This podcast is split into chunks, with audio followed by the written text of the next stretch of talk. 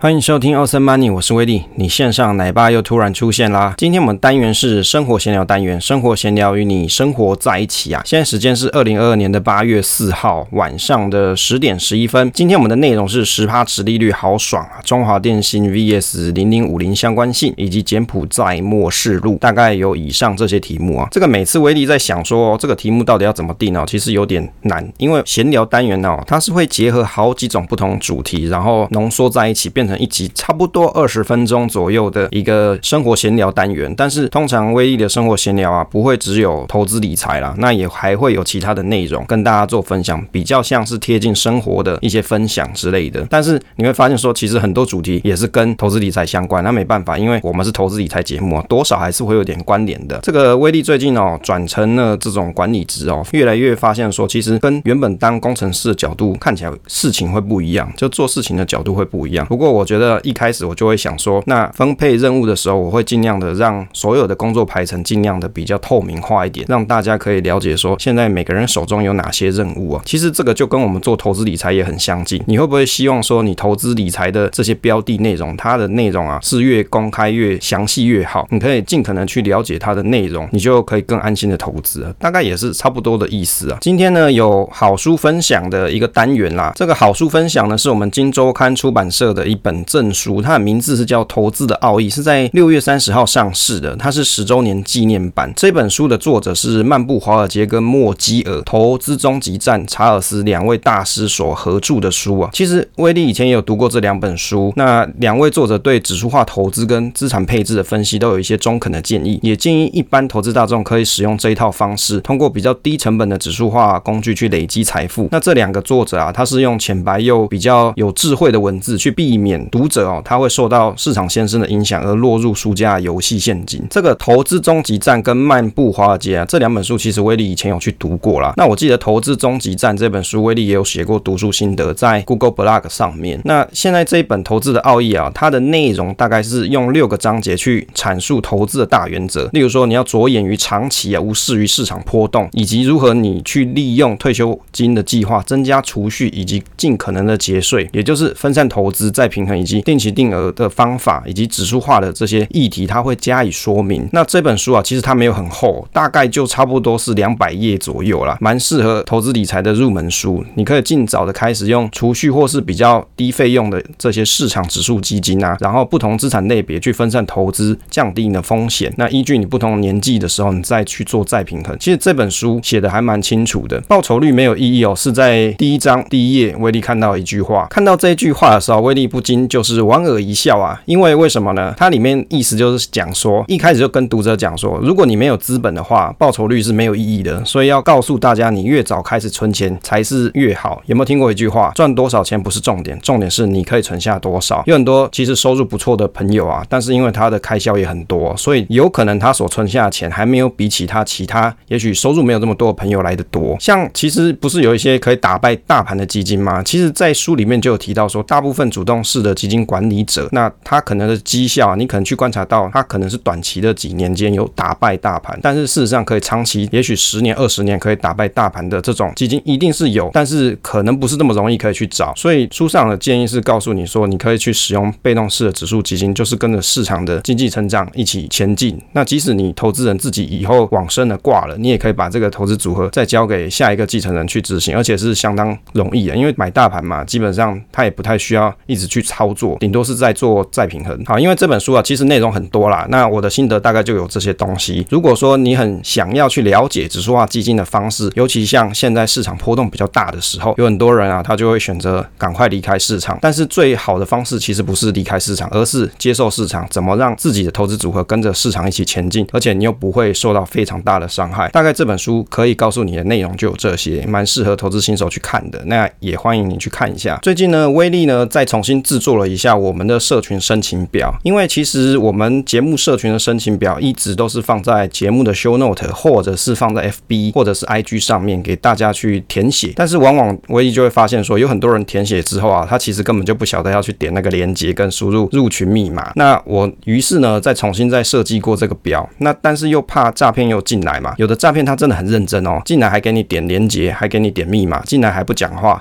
可能要等个比如说一两个礼拜以后，等深夜。页的时候再来贴一个诈骗的这种文件哦，可能是 Word 档，可能是 PDF，那或者是他就直接贴他的入群链接，告诉你可以进来哦，有什么标股之类的。那威力就觉得啊，其实这种诈骗的人呐、啊，这种账号实在是蛮缺德的啊，挡又挡不完。所以你看现在很少人哦，应该说越来越多人懒得去使用 FB 或是 IG，为什么？因为你挂在上面，每次都看到一堆诈骗的账号去跟你联系嘛。像威力最近 IG 也收到很多这种诈骗账号，就觉得删都删不完啊，很烦。我给他按封锁之后，他又换一个小号，哦又来贴一个什么诈骗的这种内容给我，就觉得相当的无趣啦啊，就是删都删不完。所以威力在社群申请表的地方啊，有设计了五个题目。那如果你填完这五个题目，你就可以得到入群的连接跟密码，就相当简单。因为有开放给我们的社群朋友啊，先来去做一下公测，看起来大家都可以顺利达成，所以代表说这一份社群申请表它是有效遏阻诈骗的。那里面的题目啊，蛮有意思的啊，希望你填写的时候也可以莞尔一笑。那你想填写的话，在下方 show note 就可以去填了。当然呢，这 个题目的设计主要是偏向说，我只选台湾人进来，因为里面有些题目可能你如果是身为中国的朋友，我们也有些中国的听众啊，或者是你是东南亚的听众，那你可能就不晓得答案啊，这个就没办法。如果你真的是中国地方的朋友，你想要加入我们的社群，可能也没办法加，因为台湾的社群理论上在其他国家是没办法加的。那你想跟威力做互动的话，那你可能只能用透过 VPN 的方式。那如果你想要知道威力的第一手分享的内容啊，或是一些工具的东西，那你就可以在下方 Show Note 点击加加入喽。好，接着来跟大家分享一下关于这股票相关性的东西啊。为什么要计算股票相关性哦？其实这个题目是我们在八月哦方格子的付费文稿里面的题目内容，但是我相信呢，有些朋友他可能有买了威力的文章啊，看了之后好像也不是很懂，所以就透过节目的方式啊，跟大家讲一下说，到底股票相关性是什么鬼东西哦？其实你要怎么去观察股票相关性怎么样？它到底目的要干嘛？例如说，简单来讲，假设你手上有四个股票，它可能都是相同产业类型、相似的股股票特性。比如说，当大盘它有些变动的时候，例如说了产业轮动的时候，你就会发现说，你这四档股票啊都会出现走跌的情况。这个就代表说啊，你就可能会在那个 moment 啊，那个时候就看到你手上的四档股票啊都是负值哦，都亏钱啊，这样账面上哦，让人家看的就是怎么样，心情难过想哭啦。一般人呢、啊，如果说你要去计算不同的个股或是 ETF 搭配的效果，其实你也不知道怎么算嘛，顶多你就是把 K 线图打开来看一看嘛，就诶、这个曲线好像跟那个曲线是相反的哦，那它可能是相关性比比较低一点，你可能会这样子看。其实，在台湾没有网站再去计算这种数据，就是 A 股票跟 B 股票的比较，或者是 A ETF 跟 B ETF 的比较，没有人告诉你怎么算啊。所以于是威力就想说，诶、到底要怎么去算这个东西？例如说，有些人哦，他很喜欢用什么台积电配联电的投资组合，他觉得他就喜欢半导体。那也有人他是想用台积电配中华电的这种投资组合，他可能认为台积电成长很好，中华电稳定很棒，他两个一起搭起来用。甚至有些人哦，他喜欢零零五六配零零五零，或是零零八七八配零零六九二。有一个呃 FB 的朋友，他叫做 ETF 巴菲特，有时候威力有看到他在一些社群上面留言，后来他就自己开一个 FB 粉专，他就很喜欢去介绍大家说，哦，你用什么 ETF 配什么 ETF。他着眼的其实不是在于说那个内扣费用很多，因为你买越多 ETF，理论上内扣费用越多嘛。但是他其实告诉你的是，你如果认同这些 ETF 的投资的内容，它筛选的方式，你把它搭配起来，也许会有不同的效果。其实这种搭配起来的相关性啊，啊就没有人去讨论过。当如果你遇到大幅的系统性跌幅，像今年上半年的时候，哪一种更抗跌？其实问你，诶，零零八七八配零零六九二相关性怎么样？零零五六配零零五零相关性又怎么样？其实你是回答不出来的。所以呢，我们通过计算就可以去回测观察出来，因为这个就是一种统计数据，它就是一种归纳，它就是一种数学计算方式。你只要有两个股票的，比如收盘价，你去计算它的还原收盘价，或者是你不计算还原收盘价也可以，那也可以去算出这两档股票的相关性的比较。用一个比较简单的例子来跟大家解释相关性这这件事情。例如说，有一间公司啊，它有发月薪嘛，那有几个员工，大概大家可以去评论一下，说他自己领到这个月薪的满意度。于是老板呢，就把大家的这种评分满意度啊，给它收集起来。例如说，公司有四种月薪出现在公司里面，例如说是有两万五的、三万块的、五万块、六万块的，那对应的就是满意分数，假设是十分好了，两万五对应到两分，三万元的对应到三分，五万的对应到四分，六六万对应到七分。这个是员工满意度，就是员工自己去打的。那于是你用相关性计算啊，这种月薪跟员工满意度，你算出来是零点九哦，一是满分啊，就是说你相关系数越高，就是越接近一啦。那如果你是负一，就越不相关。所以从这种例子里面看出来，你就可以算出薪水越多的时候，员工越满意嘛。那相反的，工时越高的时候，可能员工越不爽嘛。所以相关系数就会越接近负一，大概就是这种物理的含义。所以你可以透过两档股票啊，你就可以去算出这种相关性的比较。于是你就可以把你自己投资组合里面的这些股票，你都拿来算一算。但是要切记啊，要以你持股比例最重的那个为主哦，就是大家都跟它比，这样子才会有一个比较的结果。那如果你想要更进一步了解，甚至你想要知道说这个相关系数它的公式到底要怎么算，有没有什么范例可以参考，那你就到我们方格子的文章里面去详细阅读啦。当然，如果你读完之后你还是搞不清楚这个到底是什么，你可以来 FB 或是在社群里面问威力，威力可以跟你解释一下。接着来跟大家讨论一下这个殖利率十趴啦，这东西到底是什么鬼东西？其实就是我们的零零九零零富邦特选高股息三十这档 ETF，就是被 PTT 这么多网民啊，这么多乡民骂翻的，就是韭菜 ETF。好，大家都讨厌它嘛，就觉得它韭菜 ETF 啊，我也不知道是乡民比较酸还是怎么样，反正就觉得说这东西很不好。那于是，在八月二号的时候啊，这档股票它股票大涨了。诶，原因是什么？是因为它宣布配息一点二元哦。结果你去看富邦投信，它二号下午五点的时候，它的净值是十一点六七元，但是二号零零九零零的收盘价却高达十二点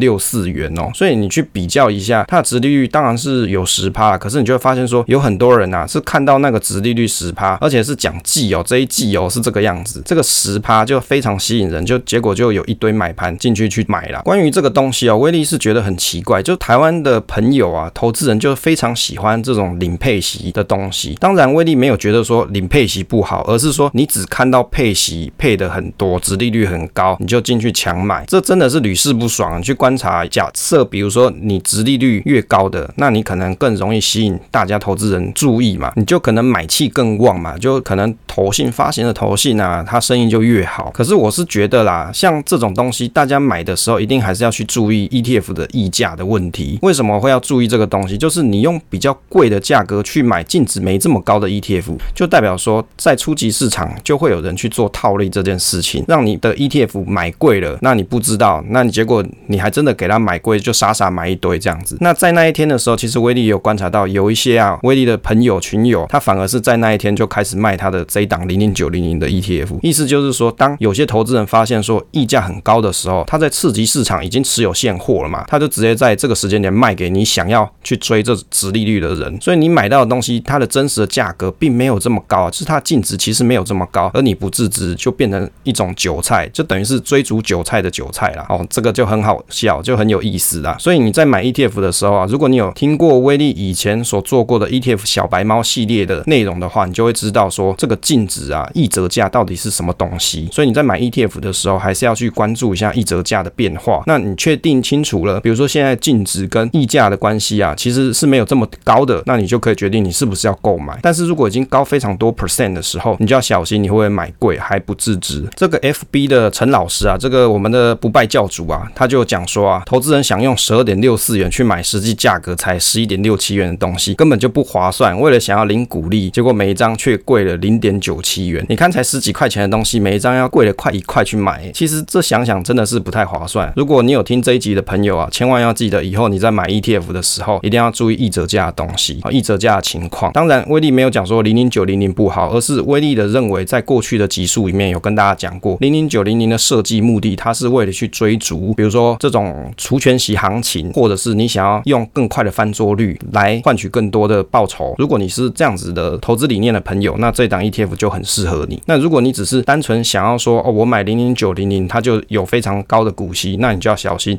因为它的股息不一定可以每次都配得这么高，或者是配得很高，但是它的股价一蹶不振，这也是有可能的事情。所以你看富邦投信啊，它真的是出杀招了，可能是觉得说啊，这零零九零零大家都觉得它韭菜 ETF，一直换股，一直换股啊，没搞头，没人想买，就干脆把股息发多一点。当然了，是希望说它账上的这种现金股息啊是领的很多啦，所以它才有这个股息可以去发放给大家。接着来跟大家讨论一下这个零零五零跟二四一二中华电的配置计算啊，其实应该有很多朋友啊，你一定会去想说，我使用中华电信去取代债券的部分，所以威力就做了简单的试算。当，比较仔细的这个文稿内容，威力还没有制作，可能会放在方格子上面，那可以给大家到时候比较仔细的阅读。这边就是先做我初步计算结果的分享，那大概有以下心得。那你从零零五零跟二四一二的中华电的配置计算啊，威力是怎么算的？威力是使用从二零一六年开始一直到二零二二年这其中的股价收盘还原价来去做计算。那把这个曲线画出来之后，然后呢，根据每一季的报酬季报酬哦，把它列。列出来，就从比如说二零一七年的六月每一季哦，六月、九月、十二月，这是一季一季嘛，那一直到二零二二年的六月，把每一季的报酬都算出来，接着用算数的方式，比如说最初投入是九百万，然后来去看一下最终的结果会是怎么样。那当然这里面的配置是什么？比如说零零五零啊，它的权重是配七十 percent，二四一二中华电配三十 percent，以及啊，例如说我零零五零配八十 percent，二四一二配二十 percent 这种方式去算。那从这里面到底要算完之后要看什么东西？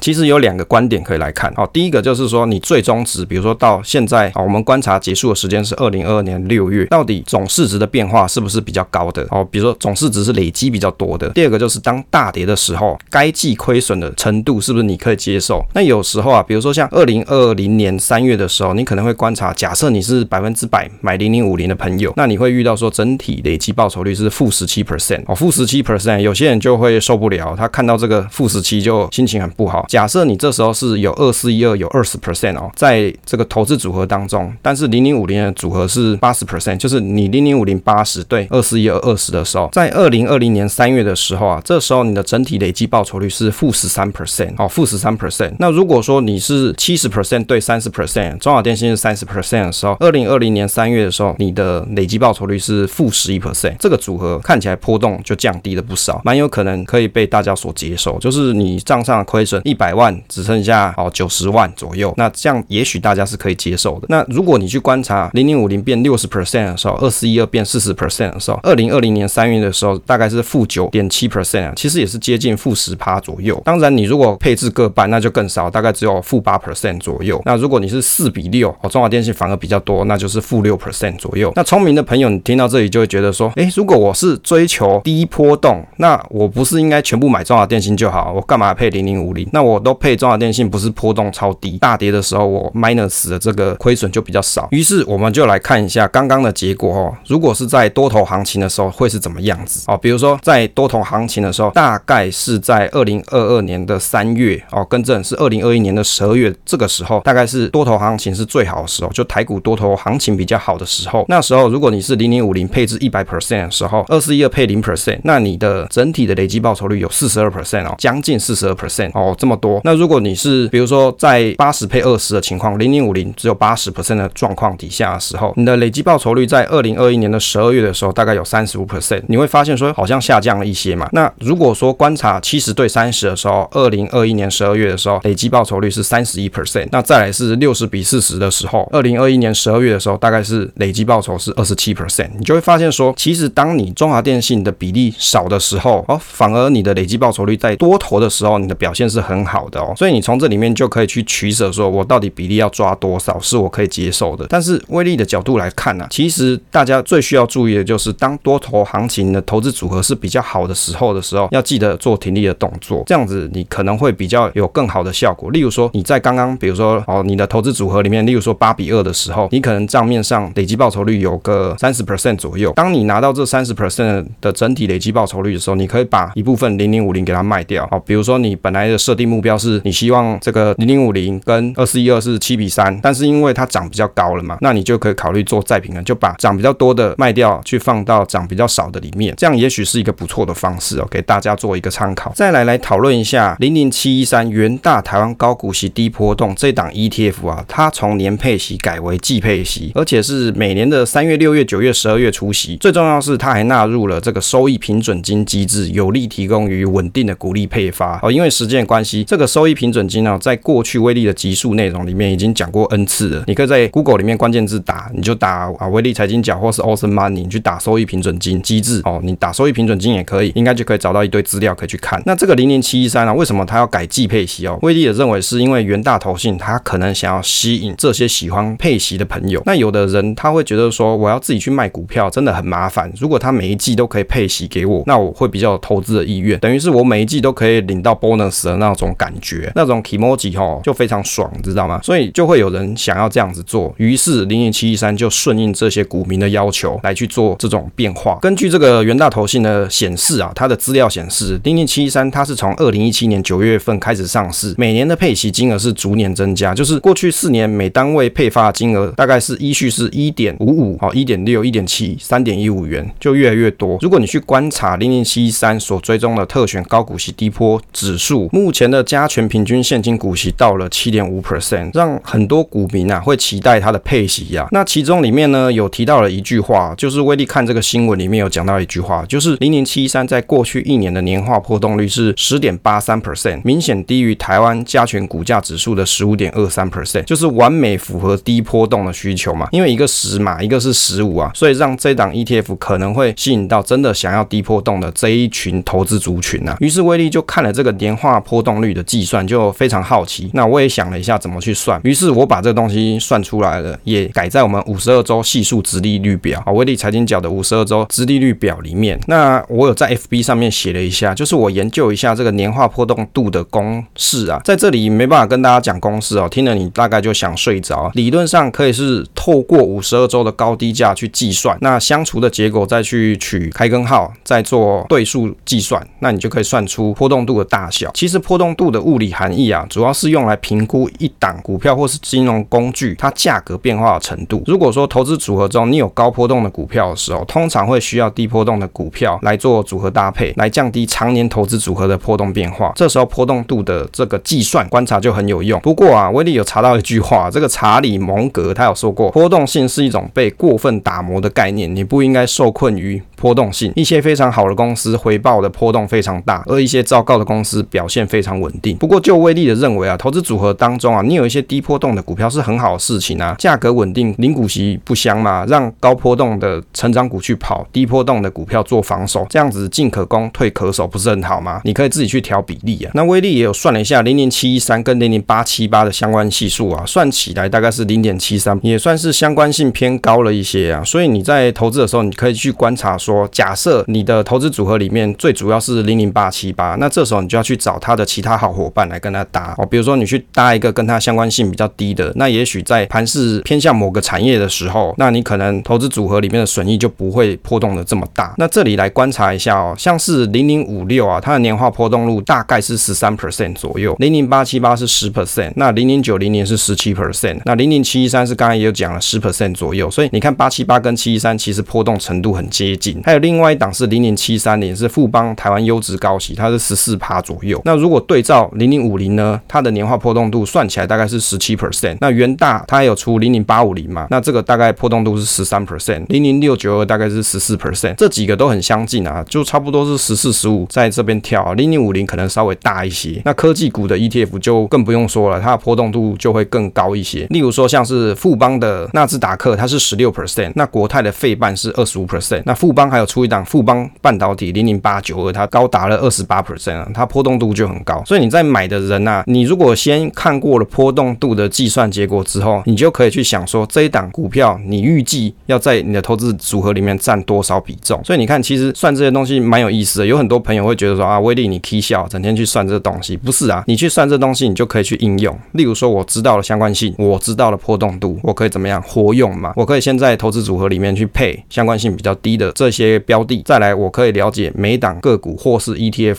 它的波动程度是多少，那我心里就可以去做一个预期，说我这样子配置在过去的这些年度的变化里面，它有可能会走向哪一种方向？那最终的计划是希望说我的投资组合是可以足够稳定去对抗各种不同时期，例如说熊市、牛市都可以有个不错的表现。那那这个就是一个很好的一个投资组合。最后一则题目啊，要来跟大家分享一个新闻呢，就是最近啊有很多关于啊去柬埔在打工的这个消息，然后有很多人被诈骗。那我们有听有小路就跟威力讲说，诶，要跟大家来宣导一下。那其实这里面到底是什么样子的内容？就是有很多中介公司打着高薪的工作机会，就来诱骗台湾人啊去柬埔寨或是缅甸这些东南亚工作。那但是当这些想要上班的人啊，打工的人可能到达了现场之后，就被怎么样软禁起来殴打，甚至有些女生啊被性侵啊被强奸之类的。那最后呢还被比如说割器官啊，就整个肢解，就像一头猪一样被割割一割，然后就拿去卖掉了。那台湾这边的黑道啊，他就可以去收取这些金钱。那等于你其实是被台湾的黑帮给卖掉了。那你的人啊，其实他要的不是你的劳力，是你这个人的身体。这真的是蛮缺德的。结果威力今天哦，这个今天是八月四号嘛，我又看到一则新闻，就是讲说新闻的标题是写说就是要去桃机又现大批鲜肉奔呐，就是有很多的年轻人在这几天啊飞向了柬埔寨。那很多都是年轻的台湾男子哦，就在那边等待着行李，就准备要过去。那也有我们的航警就在那边劝导大家说，你可能是去被人家宰割嘛，你可能是接受到诈骗的洗脑。那可是这些人就很坚持一定要去哦。威力有看到另外一则新闻是说，每个月啊都有一千个台湾民众去柬埔寨，可是回来每个月只有三十个人。诶，那奇怪，这九百多人跑哪里去了？哦，那你可能就已经变成了沦为哦，可能是器官啊被切割之类的，或者是你变成奴工之类的。那威力其实就觉得蛮万喜的。当然，我有看 PTT 的一些乡民就讲说啊，这个是感谢达尔文啊，哦，这台湾人的智商就是很差，去的都是一些八嘎囧之类的。那就威力的角度来看呢，因为威力也是一个爸爸嘛，就觉得说啊，养个小朋友这么辛苦，那他长大了结果被人家诈骗，这样是实在是不是很好。所以啊，用这一集的节目内容跟大家讲，当你看到了一个工作机会，它是高薪的，你就得要去想一件事情，诶，你凭什么是去领高薪啊？那对方的工作内容到底是讲什么内容？你真的了解对方是一间怎么样子的公司嘛？当你人在海外的时候啊，你需要求援，你是没有人可以帮你的。例如说，你想要靠警方嘛，啊，警察在台湾又不在柬埔寨，啊，你想要靠柬埔寨的台湾办事处，那那不好意思，他可能只是一个办公室而已，他没有任何武装啊，没有任何武力，没有办法去救你。所以你看，有一个 YouTube，他叫 Bumb 嘛，他就去成功解救了几个被诈骗的这个柬埔寨在柬埔寨的台湾人。哦，那我觉得这个 YouTube 啊，非常的好啊。那威利也蛮蛮喜欢他的节目的，但是就借着这次机会跟大他讲，当你看到有些工作机会，甚至有的投资机会，它听起来非常的诱人，非常的香，这时候你就要想到你的代价是什么？它一定有相对应的代价。有时候就是利用这些吸引人的手法吸引你去，结果你最后就无可自拔，你就没有办法回来，因为人都死了，怎么回来？哦，这这个就是相当简易的。那威力还是觉得，希望大家，如果你知道这则新闻，就尽量转发给你的亲朋好友。当然，有的人啊，他可能已经被洗脑了，那你就不妨好好再把他洗回回来，或者是带他去给警察聊一下，或者是其他的亲友来给他聊一下，让他可以改变心意啊。好，因为时间的关系哦，本来还想跟大家去聊一些，比如说那个美国阿嬷来台湾的一些盘势观察啦，那你就会发现说，台湾的盘势哦，跟这个美国阿嬷好像很有关系，一些食品股就跌的不少嘛。那也有可能后面还会续跌，或是会续涨，都有各自不同的看法